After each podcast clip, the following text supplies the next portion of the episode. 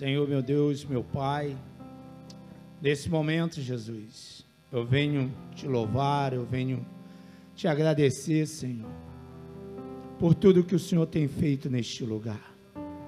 E agora, Senhor, eu venho entregar a vida do Bruno nas tuas mãos. Ele que já sabe, Pai, o que o Senhor tem colocado sobre a vida dele. Que o Senhor venha, Senhor, capacitar, venha reinar sobre a vida dele, papai. Oh Deus, maravilha. Tu és santo, tu és poderoso. Seja com ele, meu Pai, sobre este lugar. Use o seu filho Dê um espírito, papai, cheio de autoridade. E que venha, papai, falar sobre os nossos corações. Obrigado. Obrigado pela tua presença. Obrigado pela vida do Bruno, Pai. Reina, porque o Senhor reina e sempre reinará a favor de todos nós. Em nome de Jesus, Pai. Amém, Jesus.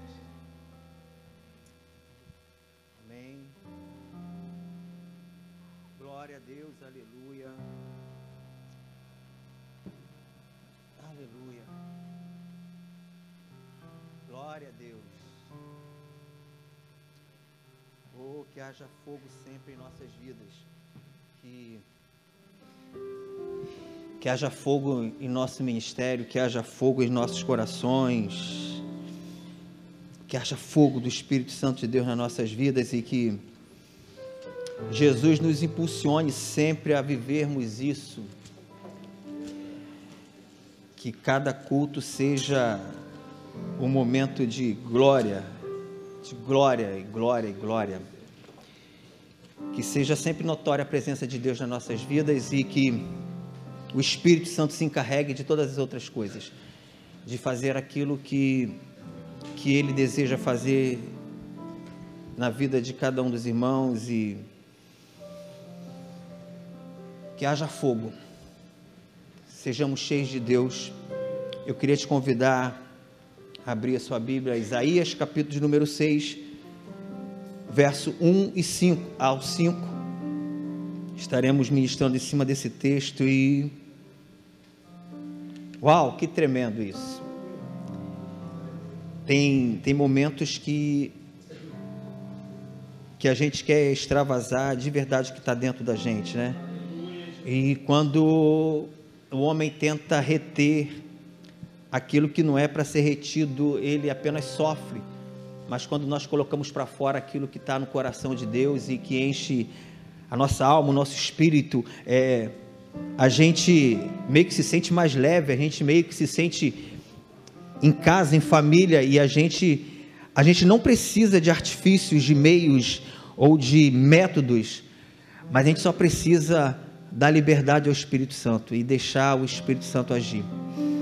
Eu desejo muito que nessa noite o fogo de Deus arda continuamente nos nossos corações. Eu desejo muito que o Espírito Santo de Deus mexa em você hoje de uma maneira profunda e que coloque no lugar tudo que precisa ser colocado no lugar, em nome de Jesus. Eu quero trazer algo da parte de Deus aqui que por muito tempo foi algo que me consumiu e, e que eh, eh, Deus ele, eh, ele abriu o entendimento. E quando Deus abriu esse entendimento, meio que parece que nós somos libertos para aquilo que Deus tem para a gente. O texto de Isaías capítulo 6, ele narra, é, penso eu, de repente um dos momentos mais marcantes na vida de um homem e poderia mais ou menos ser comparado ao que João viveu quando estava ali retirado na ilha de Pátimos e o Senhor fez com que ele pudesse subir aos céus e, e ter visões da glória de Deus, do poder de Deus e das coisas que estariam por acontecer, e aonde é feito o livro de Apocalipse. Isaías, mais ou menos, é alguém que tem mais ou menos uma experiência próxima à de João. E eu queria falar nessa noite sobre uma experiência com a santidade de Deus. Esse é um título que Deus colocou no meu coração e por isso eu quero usar esse texto e eu já queria iniciar fazendo uma pergunta para os irmãos. É, o que você já fez para se tornar mais santo? Eu queria que você parasse agora e pudesse analisar e, e responder para dentro de você. Quais os artifícios que você usou? Qual, quais os métodos que você usou? Ou que as pessoas te ensinaram? Mas o que você fez, o que você já fez para se tornar mais santo? Desde que eu me converti, essa é a questão de santidade é, é algo que é tão real, que é tão necessário, mas ao mesmo tempo é algo que muitas vezes pode estar muito longe do entendimento humano. Mas a verdade é que nós crescemos e nós, quando chegamos na igreja, a gente ouve muito falar: você precisa ter uma vida de santidade, você precisa se tornar santo. E a Bíblia nos mostra que isso é uma verdade, que isso é uma realidade. Sede santos, porque eu sou santo. Segui a paz com toda e a santidade, sem a qual ninguém verá a Deus. E essa questão de santidade é um assunto que nos, nos persegue desde o início que nós começamos a nossa vida com Cristo. Mas há um leque muito grande a respeito de santidade. Então, de repente, assim como eu, você foi alguém que durante o seu ministério você foi muitas das vezes questionado por essa pergunta: o que você tem feito para se tornar mais santo? E aí é uma busca incessante nossa de querer buscar essa santidade e alguns métodos nos são apresentados, algumas noções nos são passadas, alguns exemplos nos são passados. E quem sabe assim, como eu também, você foi alguém que em algum momento já pode ter se pego é, pensando assim: eu preciso ler mais a Bíblia para me tornar mais santo. Eu preciso aumentar o meu tempo de, de oração e, e o meu particular com Deus, porque isso vai me tornar mais santo. Eu preciso me vestir de uma maneira melhor, porque de repente isso também vai ser algo que possa me tornar mais santo. Então, essas perguntas, é, é, elas rodeiam a nossa vida. E na nossa inocência e na nossa, é, é, na nossa intenção de querer agradar a Deus, às vezes a gente mergulha em tudo isso e a gente, é, de repente, você aumenta mais o seu tempo de leitura, o seu tempo de, de particular com Deus, a sua oração agora ela passa a ser mais intensa e de repente você é, abre mão de algumas pessoas, abre mão de alguns amigos, porque você entende que, que aqueles amigos estão atrapalhando a sua santidade ou desenvolver da sua santidade. Mas eu quero trazer para vocês hoje uma revelação de Deus que Deus colocou no meu coração, e quem sabe você já sabe disso, mas eu já quero dizer de antemão que o processo de santidade na nossa vida primeiro passa por uma experiência com a santidade de Deus. Deus me fez ver isso entender isso, e que às vezes nós gastamos muito tempo para querer buscar essa santidade, mas sem ter um contato real com aquilo que é santo, ou como diz uma amiga minha, três vezes santo. O nosso Deus é um Deus santo, e a santidade dos teus filhos passa pela experiência que você precisa ter com a santidade de Deus. E quando você entende isso, isso vai mudar a sua vida, isso vai transformar a sua vida, isso vai trazer uma libertação para você. E você vai entender que na verdade santidade não tem muito a ver com o que você faz, mas tem tudo a ver com o que Deus já fez e com o que Ele é. Santo, santo, santo. O nosso Deus, Ele é um Deus santo e como seus filhos é, se relacionar com alguém tão santo como o nosso Deus. Eu tenho um amigo chamado Marcelo, Marcelo Lopes Bulhões, que ele agora está residindo em Petrópolis. Ele, ele me falava que quando ele ia visitar a igreja, e quando alguém falava assim, Deus está nesse lugar, a vontade que ele tinha de se esconder debaixo das cadeiras, porque ele, ele não conseguia se ver de frente ou estar no mesmo lugar que Deus estivesse. E por alguns anos eu não entendia muito aquilo, mas hoje eu vejo que eu compreendo perfeitamente o que ele queria falar. Há uma, há uma barreira muito grande, amado nesse relacionamento de um Deus extremamente santo com alguém totalmente pecador que somos, somos nós. Então, por isso que eu já quero dizer que, é, por mais que você busque meios e métodos para buscar a santidade, se você não tiver uma experiência com a santidade de Deus, você vai ser alguém que, em algumas situações, você pode se tornar um crente frustrado, porque entende que essa coisa de crente não é para você, você não consegue alcançar essa santidade. Mas você não precisa alcançar essa santidade, porque Deus a alcançou por nós. O que nós precisamos é ter uma experiência com a santidade de Deus. E daí eu escolhi esse texto. Então eu já falei que durante meus 18 anos de evangelho eu ouvi muitas coisas a respeito da santidade e desencadeou uma busca por ela de várias fórmulas, de vários métodos. Você pode ser alguém assim como eu. E isso faz sentido, né? Porque a Bíblia fala isso para gente e a Bíblia diz: "Sede santos, porque eu sou santo". Mas nós somos muito limitados na compreensão da santidade. E se falar para você que a sua santidade ela depende de uma experiência com a santidade de Deus você vai entender que você não vai mais conseguir viver sem essa santidade. Você vai parar de persegui-la porque ela vai ter encontrado em você e você não vai conseguir se livrar mais dela. Eu peço muito a Deus para que você tenha esse entendimento.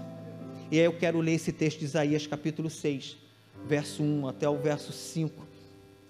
Eu creio que você já está com a sua Bíblia aberta que Deus possa falar ao seu coração de uma maneira muito clara e muito lógica. Amém? Todos acharam? No ano da morte do rei Uzias, eu vi o Senhor assentado sobre um alto e sublime trono, e as abas de suas vestes enchiam o templo. Serafins estavam por cima dele, cada um tinha seis asas. Com duas cobria o rosto, com duas cobria os seus pés e com duas voava. E clamavam uns para os outros, dizendo: Santo, Santo, Santo é o Senhor dos exércitos. Toda a terra está cheia da sua glória. E as bases do limiar se moveram à voz do que clamava, e a casa se encheu de fumaça.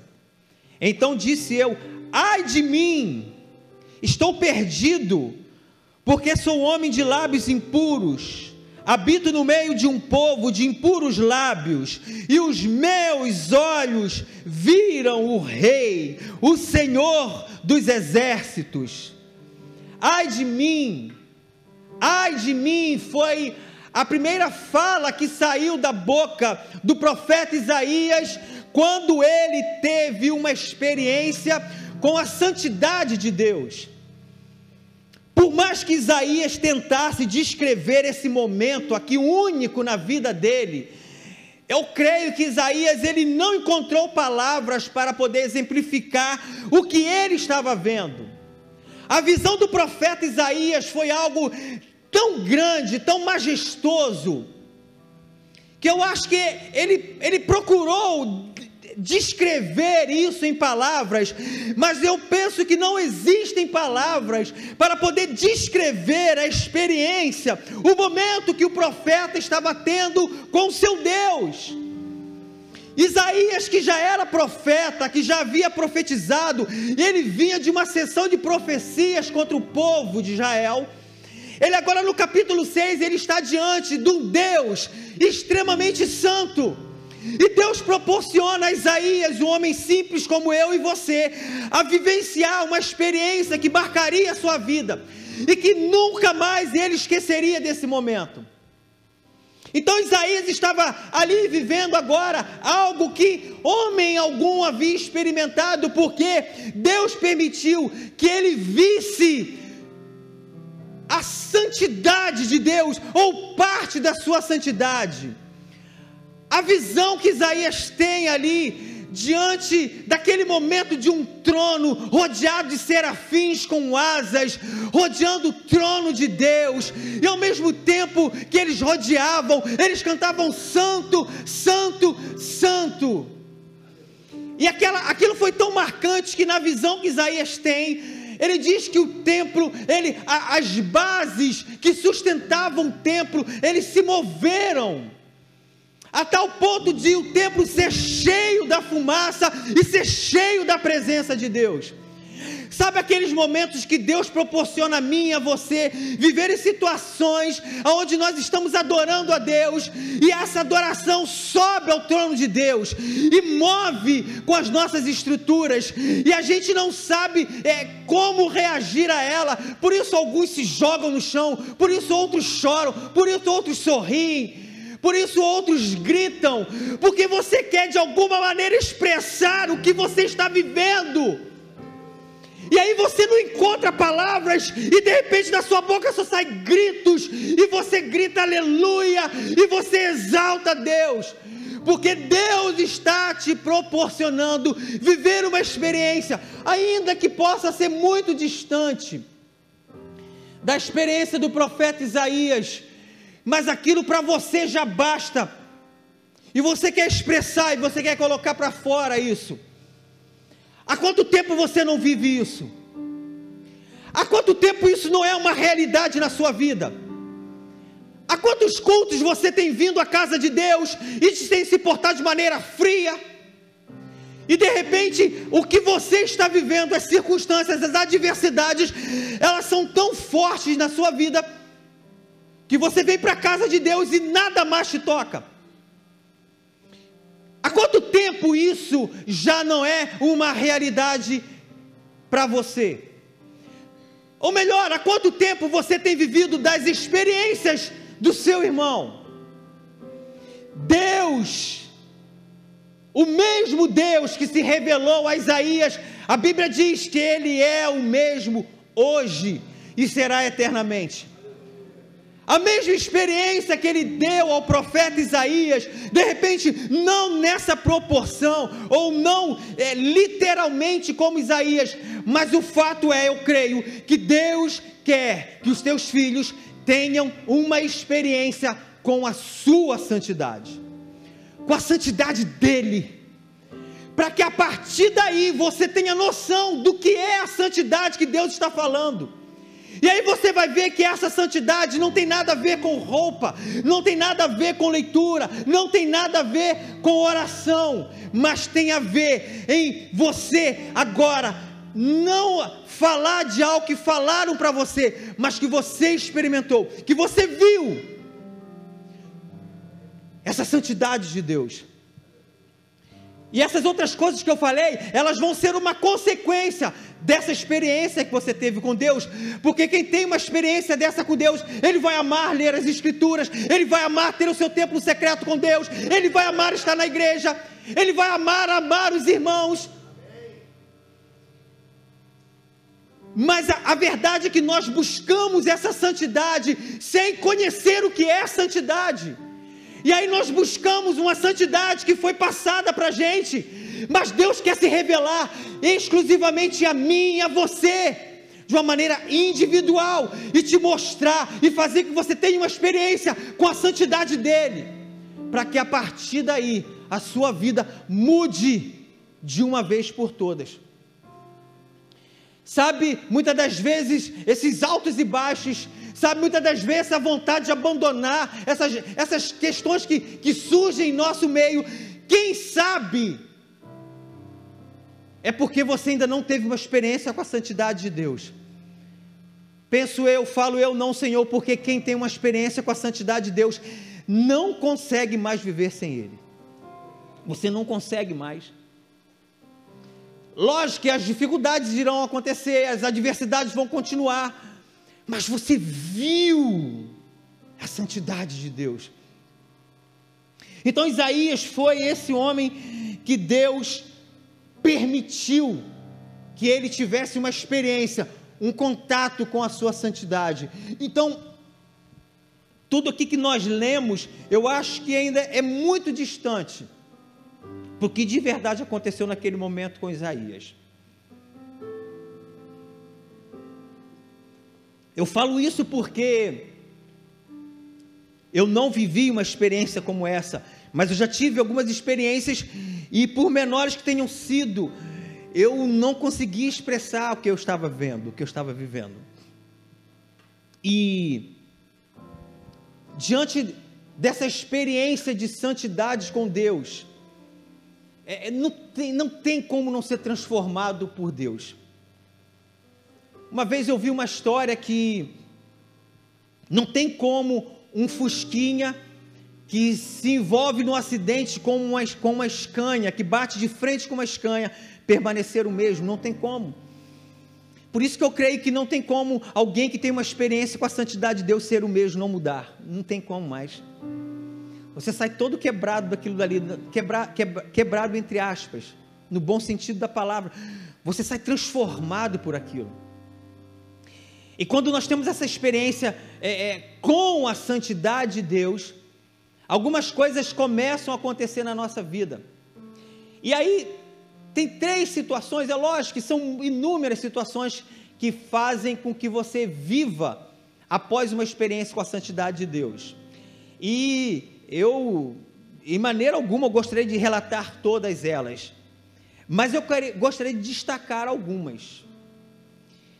E o que nós vemos é do que surge em meio a essa experiência com a santidade de Deus.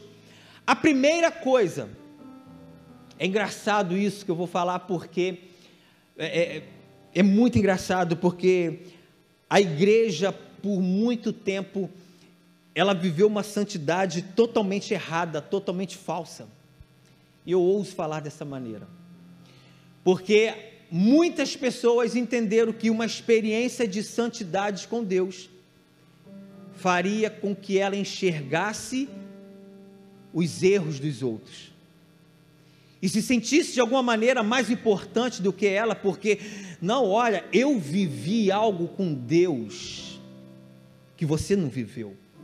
E se eu vivi, automaticamente eu sou mais importante e eu, enfim, mas quando nós lemos esse texto de Isaías, o que nós vemos é totalmente ao contrário, porque na experiência que Isaías teve com a santidade de Deus, a primeira coisa que alguém que tem que é impactado por essa experiência, a primeira coisa que ela fala é: "Ai de mim".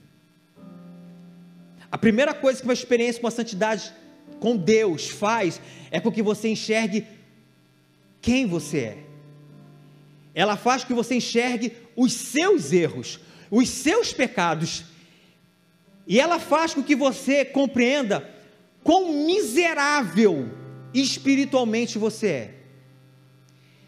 É o inverso. A experiência com a santidade de Deus não vai fazer você sair do lado de fora aí e apontar os erros, os pecados dos, dos, outros, dos irmãos, ou se sentir mais importante. Ao contrário, quando Isaías teve essa experiência, ele disse: Ai de mim, ele não falou, ai do povo de Israel, ai do meu irmão, ai do meu pai, ai da minha mãe. Ele disse, ai de mim. Porque a experiência com a santidade de Deus faz você olhar para dentro de você. Por isso eu entendo meu irmão Marcelo. Por isso hoje eu consigo compreender quando ele diz, Deus está aqui, então eu quero me esconder, porque eu não consigo estar no mesmo lugar com um Deus tão santo. Porque ele começou a olhar para ele, e ele viu quão pecador e quão miserável ele era. Então, amados, se você quer ver se alguém teve uma experiência de verdade com a santidade de Deus, olhe para aquele irmão que não aponta o pecado dos outros, mas que numa conversa fala para você o quanto eu sou pecador, o quanto eu erro, o quanto eu sou carente dessa do mover, do agir de Deus todos os dias. Eu preciso que, que as misericórdias de Deus se renovem sobre a minha vida todos os dias, porque todos os dias o pecado bate a minha porta e mostra a minha realidade. Mas eu sou alguém que agora eu tive um contato com a experiência de Deus, com a, com a experiência da santidade de Deus. Então, quando é como se Deus fizesse que você olhasse para você e visse a sua miséria, mas não no sentido de te humilhar. É diferente. Sabe, você vai pegar alguém que mora é, numa cobertura lá em Copacabana, e ela se sente tão mais importante, tão melhor, e ela, ela humilha o porteiro do prédio. Não é nesse sentido. Quando Deus ele começa a mostrar a sua fragilidade, a sua miséria, não é para que você se sinta humilhado por Deus, não. Mas é para que automaticamente, diante da santidade de Deus e do reconhecimento de quem você é, você corre para se humilhar aos pés dele. É você se humilhar, não é Deus te humilhar, mas você espontaneamente se humilhar diante dessa santidade. E a Bíblia diz que aqueles que se humilham, Deus os exalta. É diferente. A santidade de Deus não é para falar, olha, eu sou muito melhor do que você, você não vale nada. Não é isso. É para fazer você ter a noção de que nós não somos absolutamente nada. Então, primeira, o primeiro impacto na vida de Isaías foi dizer: ai de mim. E começou a expor o pecado de Isaías. Se você for ler a partir do capítulo 1, você vai ver que Isaías já estava profetizando para Israel, um povo totalmente contrário à vontade de Deus. Que, por que, que Isaías de repente não poderia ter saído ali desse encontro e agora começasse a apontar aquele povo e os erros dele? Mas não, Isaías foi confrontado a ver o erro, o seu pecado, o que estava dentro dele. A santidade, ela sempre vai expor o meu e o seu pecado. E quando isso acontece, amado, é um sinal de que você está no caminho certo para a grande obra que Deus tem na sua vida. Toda grande obra começa primeiro com humilhação. Se humilhar diante de Deus, se humilhar diante da sua santidade, se humilhar diante dele. E é engraçado porque é, isso, isso, isso marca a, a vida de uma pessoa. E quem se humilha diante de Deus, ele não sai da presença de Deus cabisbaixo, ah, agora eu sou um pobre coitado. Não, ele continua tendo a consciência de que ele é um pecador, mas ele reconhece que agora, sobre o seu pecado, está o Filho de Deus, Jesus Cristo. E o sangue de Cristo nos cura de todo o pecado. Ele não perde a humildade, ele não perde a sensibilidade. Ele agora não é tratado mais como um Zé Ninguém, mas ele é tratado como um filho de Deus, um filho que agora teve uma experiência com essa santidade de Deus. Amém até aqui? Então a primeira coisa, amado, que uma experiência com a santidade de Deus vai gerar é expor o seu pecado. Sabe aquela coisa que a gente quer esconder às vezes para muitas pessoas? Sabe aquelas coisas que você não pode deixar que a sua esposa veja, que o seu esposo veja, que os seus filhos vejam, que os seus pais vejam, que o seu pastor veja? Isso pode até funcionar diante dessas pessoas, mas com Deus isso não funciona. Porque se você está em busca de uma experiência com a santidade de Deus, a primeira coisa que ele vai fazer é expor o seu pecado. Quantos estão dispostos? Quantos estão dispostos para que Deus exponha o seu pecado? Você e ele. É você e ele. E ele começa a expor o seu pecado, ele começa a mostrar quem você é, ele começa a revelar aonde você errou, aonde você caiu. Lembra de Apocalipse? Lembra de onde caíste e arrepende-te e volte às práticas. Então, Deus amado, se você está em busca dessa experiência, se você quer ver essa santidade de Deus, se prepara, porque Ele vai expor o seu pecado, Ele vai expor os seus erros, Ele vai mostrar quem você é e vai botar você no seu devido lugar. Mas eu já tenho 20 anos de igreja, não importa. Mas eu já sou um pastor, não importa. O que importa é que agora você está tendo uma experiência com a santidade de Deus e ela vai expor o seu pecado. Ela não vai expor o pecado do seu irmão, ela não vai expor o pecado da tua casa, ela vai expor o seu pecado. E Isaías, diante disso, ele disse: Ai de mim. Em outras palavras, Isaías falou assim: Eu imagino, já era, agora eu morri. assim? E é interessante que Isaías, ele não tenta fugir, ele não tenta argumentar, tipo assim, não, Deus, mas não é bem assim, Senhor. Não, ele diz, ai de mim, e ele reconhece, eu sou um homem de lábios impuros. Mas Isaías já era um profeta. Como que um profeta, agora, isso aqui é tremendo, gente. Como que um profeta Pega lá o capítulo 1 e você vai ver que Isaías estava profetizando para Israel. Mas como que um profeta agora chega diante da santidade de Deus e ele expõe: ai de mim, eu sou um homem de lábios impuros, como assim? É mais ou menos alguém que você olha e é uma referência agora de Deus para a sua vida, mas você não sabe o que está dentro do coração dele. Você só conhece aqui em cima, você só conhece aqui na igreja, mas Deus é um Deus que sonda o coração. A palavra de Deus ela penetra a fundo do homem. A palavra de Deus é capaz de dividir alma e espírito, juntas e medulas.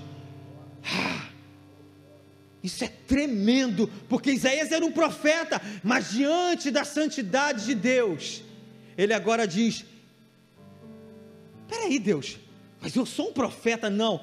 Ai de mim. Eu sou um homem de lábios impuros.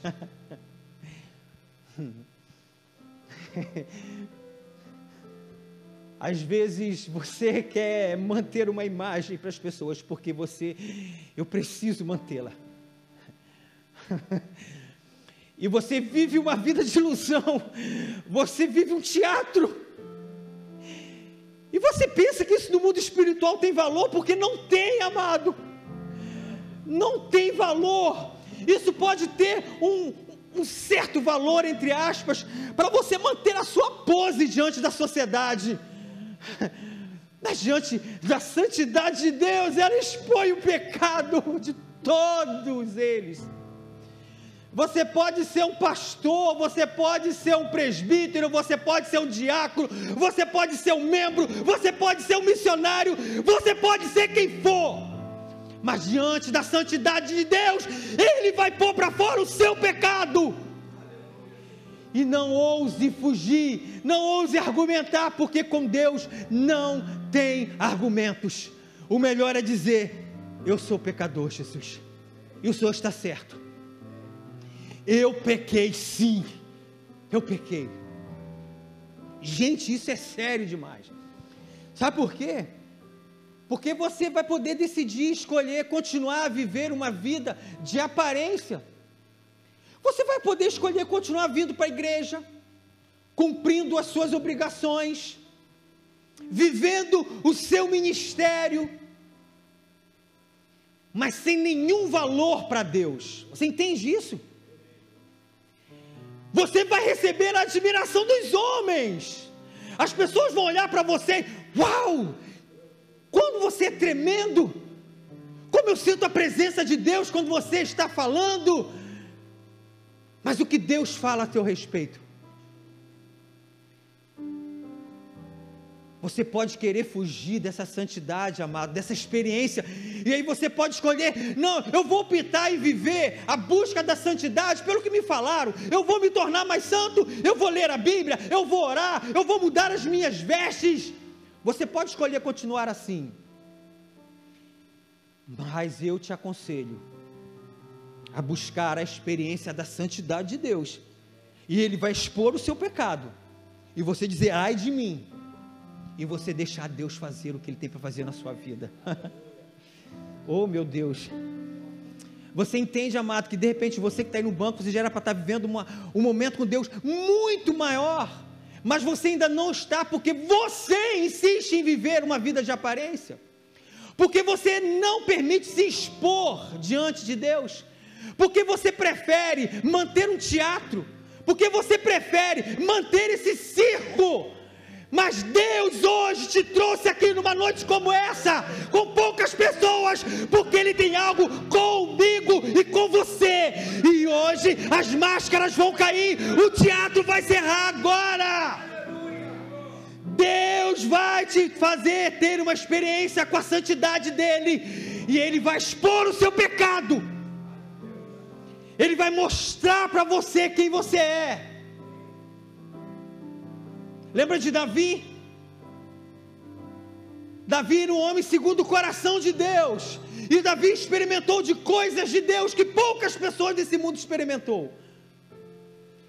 Mas chega um momento que Davi é levado pela sua, pelos seus olhos.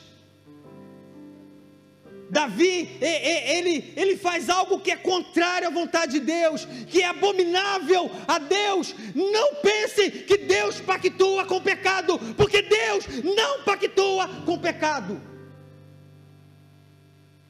É impossível o Deus que nós servimos compactuar com o pecado.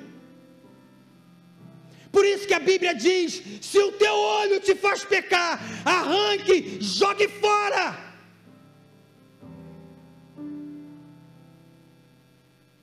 E Davi vivia uma vida com Deus, até chegar esse momento. Mas lembre que Davi, até então, não aparenta nenhum arrependimento, e ele continua a viver a sua vida.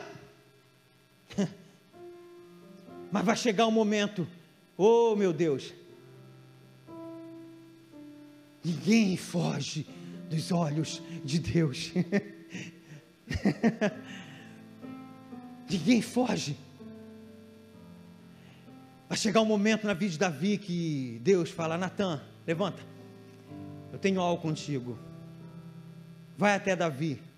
E aí, quem conhece da história, Natan começa a contar uma história para o rei Davi.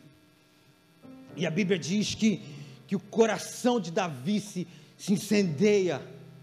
E ele, diante daquela história que é contada, ele diz: Quem é esse homem? Porque esse homem é digno de ser morto. e aí, Natan, é Davi? Pois esse homem é você. Não tem como fugir disso. A exposição do seu pecado diante de Deus é questão de tempo. E um conselho seco, posso te dar um conselho: abrevie esse tempo. Não vá adiando, sabe? É melhor, é melhor. As pessoas olharem para você e já verem que você não era tudo aquilo, mas diante de Deus você está com o coração em paz porque ele expôs o seu pecado e você não correu e você reconheceu, eu sou um pecador. Não importa quem você seja. Davi teve um encontro com a santidade de Deus, ele pensou que ia passar ileso, e depois desse encontro, o Salmo de número 51, Davi expressa todo o seu arrependimento diante de Deus. Uau! Quantos estão dispostos aqui hoje? A pergunta é: Quantos estão dispostos? Quantos querem viver isso? Quantos? Somos em um número de 50? Mas quantos querem viver isso? Quantos querem abrir mão daquilo que te gera prazer, que te gera. para viver Deus? De verdade você ser alguém nesse mundo que quando chegar a hora da sua morte, amado, alguém possa falar: valeu a pena viver a vida ao lado desse homem, dessa mulher. Valeu a pena caminhar com ele. Quantos estão dispostos a viverem isso por amor a Deus? Quantos estão dispostos a assumirem os seus pecados, os seus erros? porque vocês vão viver uma experiência com a santidade de Deus que ela vai impactar você. Ela vai quebrar você, ela vai mudar todos os seus conceitos. Ela vai fazer você enxergar quem você é e você não é nada, assim como eu não sou nada.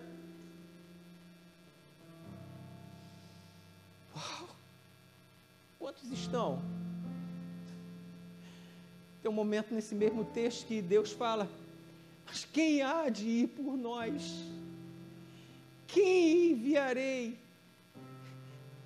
Quem enviarei?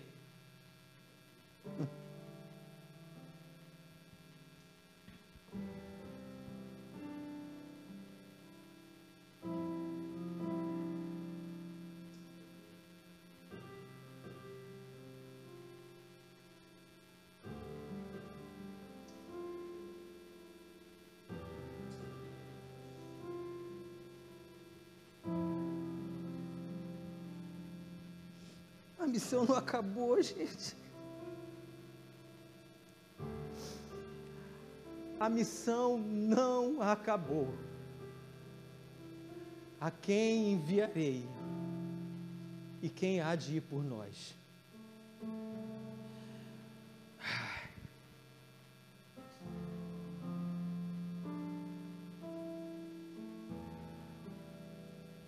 O segundo impacto que causa na vida de um homem, aí depois isso daqui, gente, você vai ver que o momento mais importante é esse primeiro. Depois que você passa por isso aqui, essas outras coisas aqui, amado, você tira de letra. Isso é fácil. Mas primeiro você precisa passar por essa experiência com a santidade de Deus.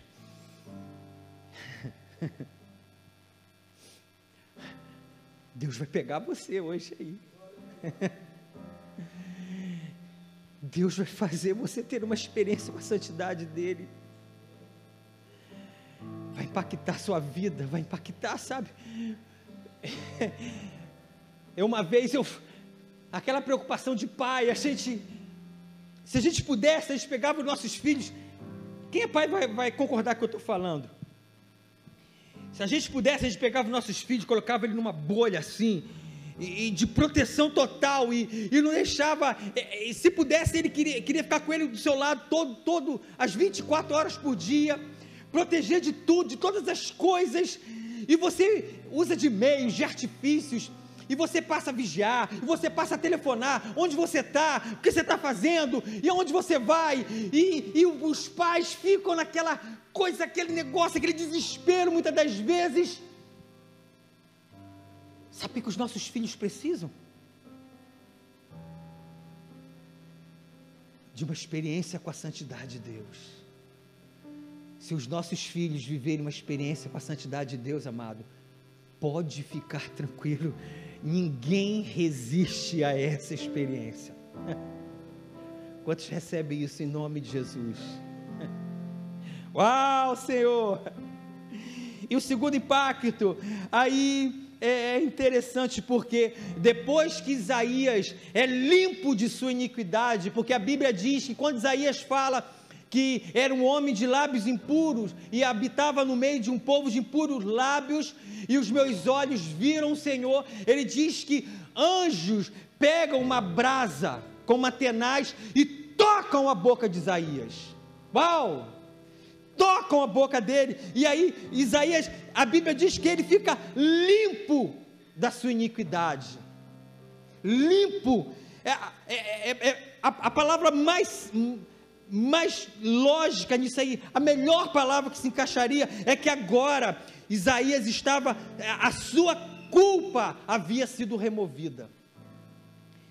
Olha só, um profeta que diante da santidade de Deus confessa que era um homem de impuros lábios e tem a, a sua boca tocada por, por brasa, e agora a Bíblia diz que a culpa que estava sobre Isaías foi removido dele.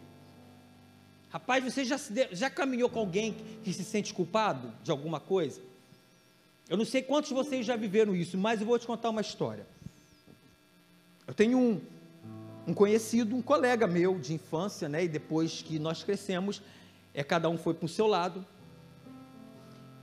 E essa história é, eu acho que vai exemplificar bem o que eu quero dizer aqui, o que é um sentimento, o que é carregar um sentimento de culpa.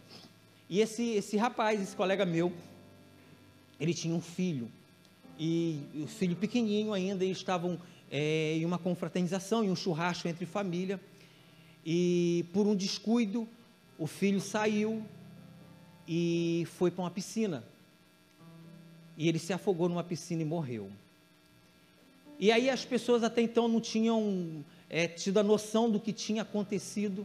Estavam lá quando de repente alguém vê a criança na piscina. E aí todos correm, aí o... você pode imaginar o que esse pai estava vivendo.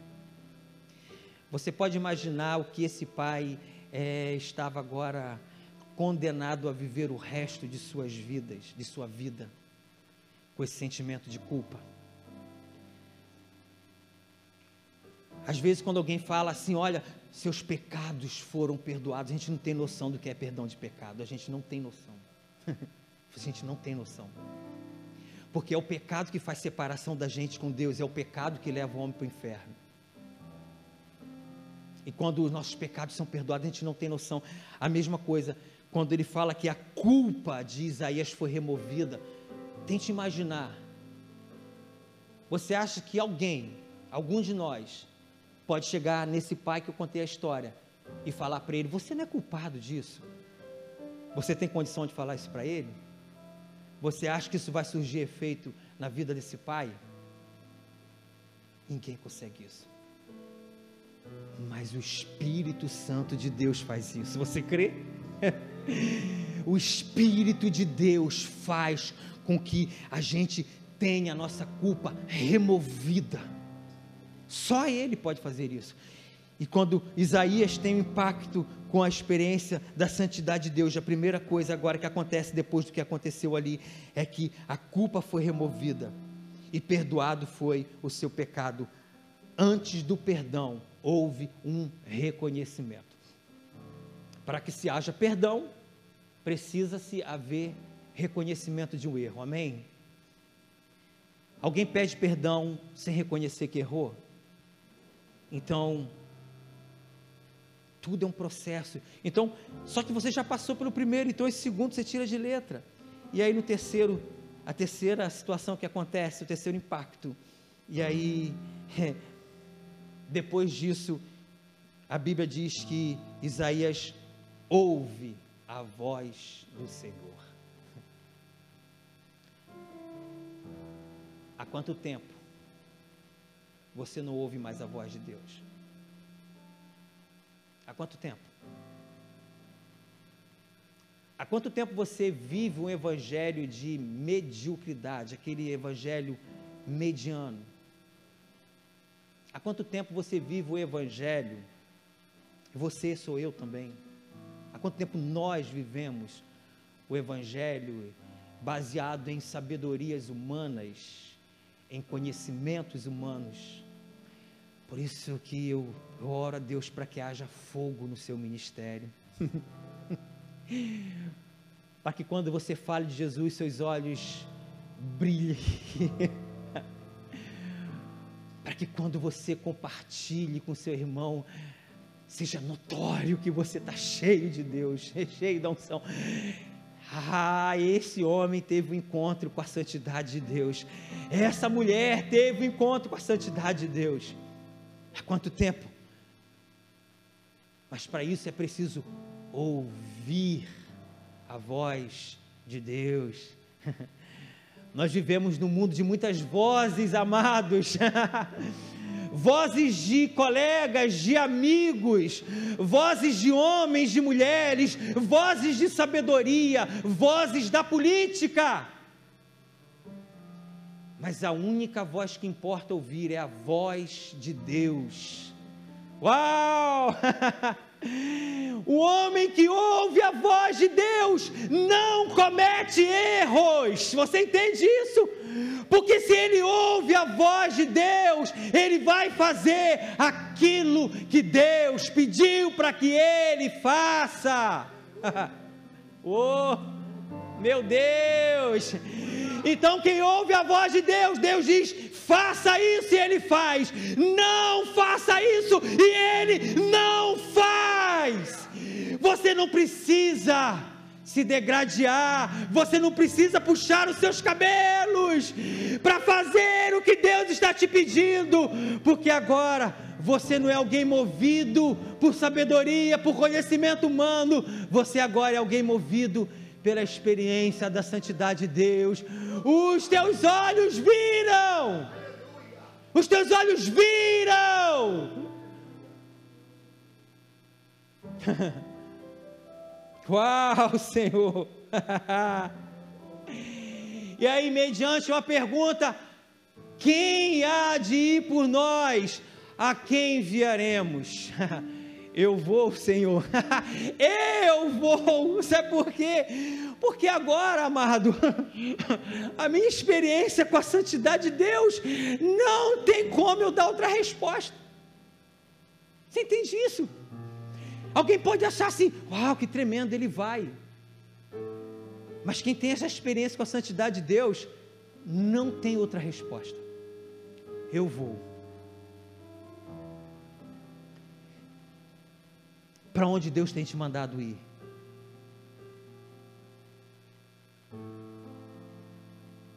Para onde? Você já ouviu isso de Deus?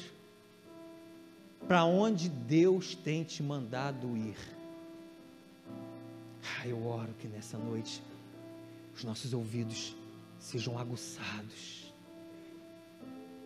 Ele seja muito claro com você, muito claro. Ele seja nítido. Ele fale. Você escute. E você escute, escute, escute. Lembra quando Pedro chega, para quem iremos nós, Senhor? Alguém pode falar, uau, que tremendo Pedro falar aquilo. Mas para onde nós iremos, amado? Por isso eu vou. Eu não tenho como não ir. Mas de repente, amado, esse ir vai te custar alguma coisa. De repente, esse ir vai custar, acima de tudo, a exposição diante de Deus de quem você é. de quem você é diante dele. Eu sei que essa palavra, amado, não é uma palavra que de repente muitos gostariam de ouvir, mas eu vou dizer uma coisa para você: se você ouvi-la, eu garanto a você, você não será o mesmo você vai se expor diante de Deus. Deus vai pegar você de jeito, Ele vai colocar você tete a tete, você e Ele, e Ele vai expor o seu pecado, Ele vai mostrar quem você é, e Ele vai dizer: abra mão disso, abra mão daquilo. Ele vai começar a tirar de você o que está te fazendo mal e você não está percebendo. Mas agora, amado, isso não vai ser um peso para você. Lembre-se, você precisa ter uma experiência de santidade dele. E aí servir a ele não é mais um peso. Gente, que, que bobagem, às vezes escuta, tadinho, tão jovem, já foi para a igreja, né? Ah, tadinho, tão jovem, e não experimentou nada nesse mundo, que bobagem! E as pessoas acham que é um peso servir a Deus, ei! Pergunta para Isaías se foi um peso servir a Deus. Pergunta para Davi, você não vai poder perguntar, né? Já morreu, claro. Mas se você pudesse perguntar, pergunta se foi um peso para ele. Não foi. Pode te custar algo, mas abra mão. Essa igreja, é isso que Deus tem para fazer com a gente. Você crê nisso? Deus vai mudar a sua história, amado. Deus vai mudar você. Ele vai pegar você de jeito. Ele vai fazer você ter uma experiência com a santidade dele. Eu vou, eu vou, eu vou. Agora, tudo nessa vida tem um início, amém? Tudo tem um início. O único que não teve início foi o nosso Deus. Ele não tem início nem fim, ele é eterno. Mas tudo na nossa vida teve início. E uma pergunta cabe: quando isso aconteceu na vida de Isaías? É interessante porque a Bíblia ela, ela faz questão de narrar situações que de repente poderiam passar desapercebido ou de repente a um olhar é, mais humano você poderia falar assim nem precisava estar escrito isso. Ah, mas a Bíblia é tão tremenda, né? Porque não há nada, absolutamente nada nela que esteja por acaso, ou que não fale alguma coisa, gente. Nem quando você cai na genealogia, né? Outro dia eu vi uma, um testemunho de um rapaz falando sobre a genealogia, o quanto Deus falou com ele, mas enfim, isso é outra história. Mas é interessante que o capítulo 6 de Isaías começa narrando uma situação que, diante disso, num olhar humano, você para, poxa, não precisava ter colocado isso, né? Mas diz assim: olha, no ano da morte do rei Uzias. Quando que iniciou essa visão do profeta Isaías? No ano em que o rei Uzias morreu. Para que isso, né? Para que colocar isso? Mas tem uma aplicação muito tremenda para a nossa vida, amado. E aí, quem foi o rei Uzias?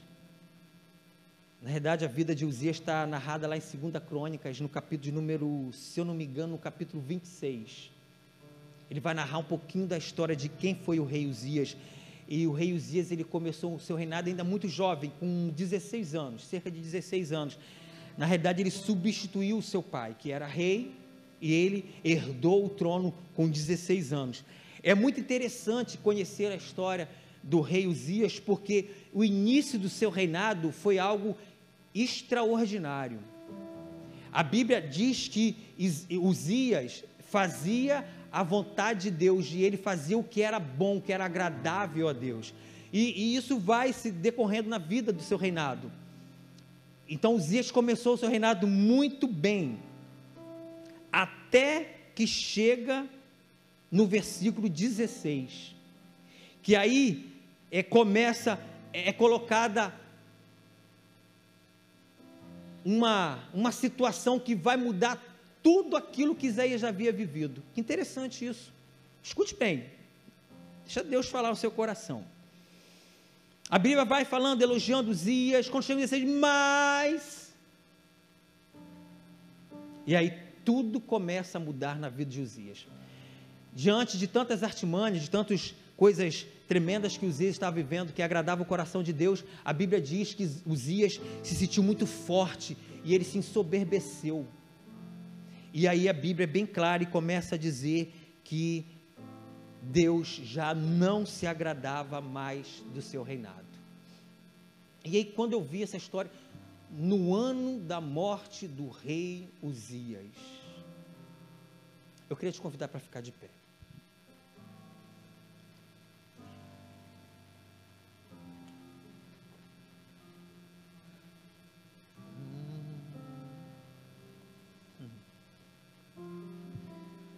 No ano da morte do rei Uzias. Aí Deus foi muito claro ao meu coração. Sabe por que, que muitos de nós ainda não têm essa experiência com a santidade de Deus? Porque Uzias ainda não foi morto. Eu quero que você pegue esse Uzias do versículo 16. Uzias que desagradou a Deus. Escute bem. Eu perguntei aqui quantos estavam dispostos a ter uma experiência com a santidade de Deus. Isso aconteceu na vida de Uzias, de Isaías, no ano que Uzias morreu. E aí Deus foi muito claro comigo.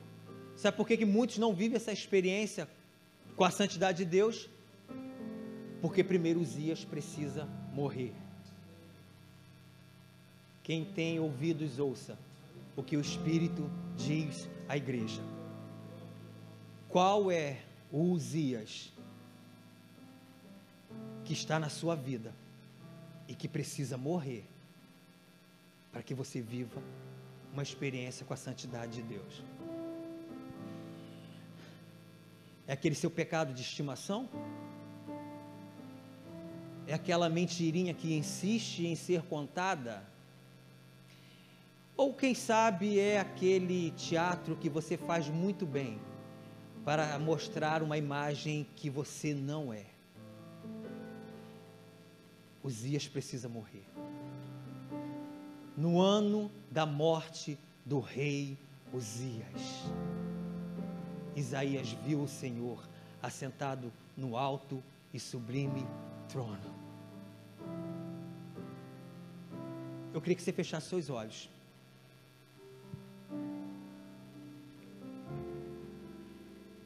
Você sabe quem é Uzias que precisa morrer na sua vida. A pergunta é: você quer que ele morra hoje? Ah, você está disposto para que Uzias morra hoje? Você entende que a morte de Uzias é a condição para que você tenha experiência com Deus? Deixa eu falar uma coisa para você, amado. o mesmo profeta Isaías, Deus usando Isaías para profetizar, ele diz: Eu não posso suportar a iniquidade associada ao ajuntamento solene. Isso aqui é tremendo. Isso aqui que Deus está falando aqui, Ele não suporta a vida de um pecador, de alguém que vive no pecado e insiste em vir para a casa de Deus e fingir como se tudo estivesse bem. Em outras palavras, Deus não suporta o casalzinho que vem para assistir um culto, mas a saída aqui vai para o motel. Deus não suporta. Uau! Deus não suporta iniquidade com ajuntamento solene. Deus não suporta alguém que vive na prática do pecado e vem para a casa de Deus e não reconhece o seu pecado diante dele. Oh, sei que isso não é uma palavra fácil de ser falada, mas é a verdade. Deus não suporta iniquidade com ajuntamento solene. Deus não suporta. Quem disse que Davi ia sair ileso do seu pecado? Ninguém sai ileso do pecado diante de Deus. O salário do pecado é a morte. Mas o dom gratuito de Deus é a vida eterna em Cristo Jesus. Quantos vão matar os dias hoje?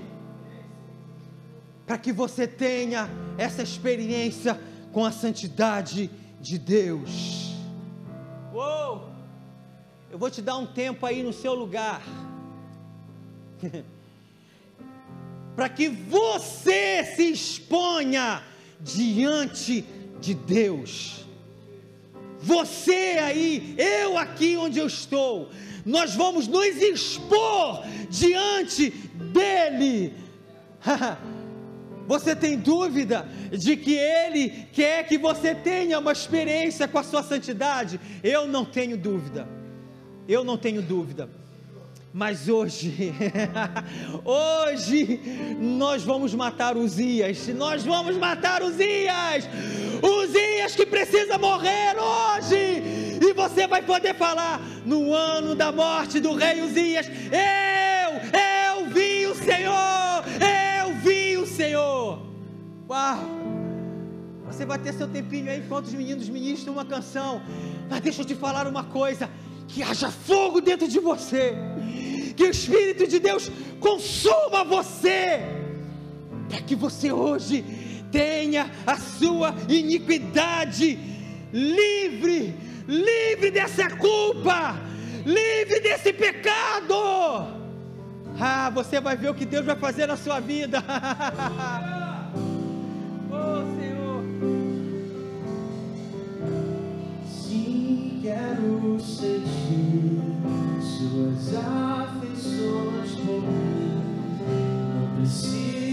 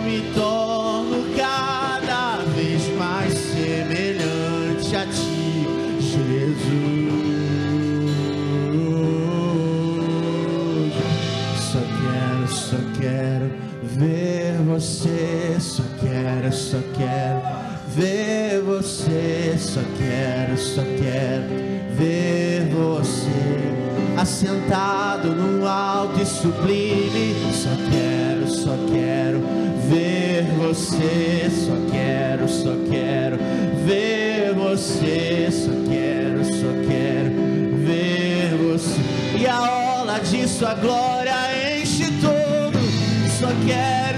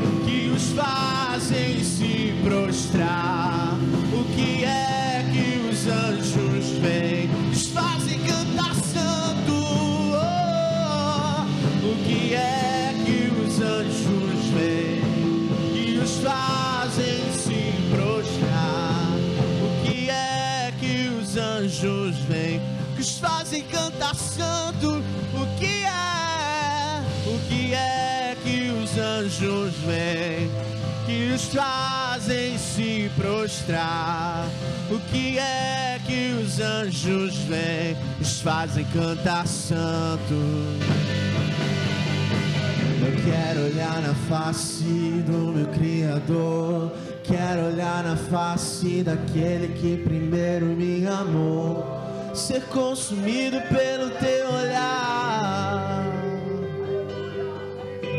Eu quero olhar na face do meu Criador. Quero olhar na face daquele que primeiro me. Seus olhos são como chama de fogo. Eu quero olhar.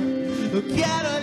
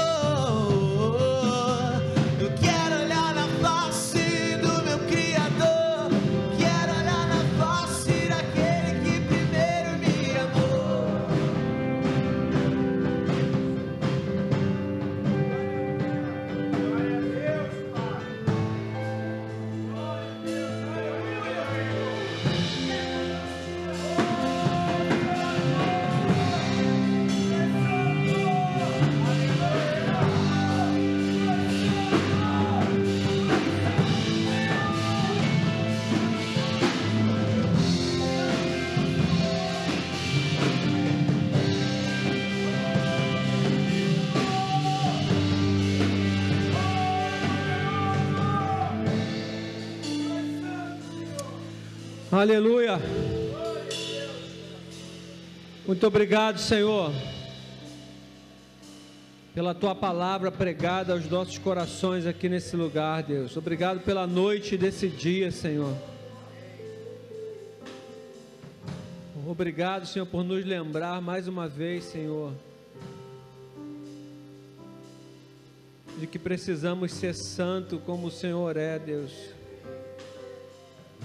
Obrigado por nos lembrar mais uma vez, Senhor, que há um caminho, Senhor, de santidade a ser trilhado por nós, Senhor, para que sejamos um contigo, Pai. Para irmos com você, Senhor, precisamos ser santo como o Senhor é, Deus. Nome de Jesus, Senhor. Que venha sobre nós, que venha sobre a sua igreja, Senhor. Um fundamento de santidade, Senhor. Um desejo por santidade, Senhor. Venha sobre vidas aqui nesse lugar, Deus. Venha sobre nós, Senhor. Que o Senhor desperte em nós, Senhor, esse anseio mais profundo, Senhor, do fundo de todos os nossos corações,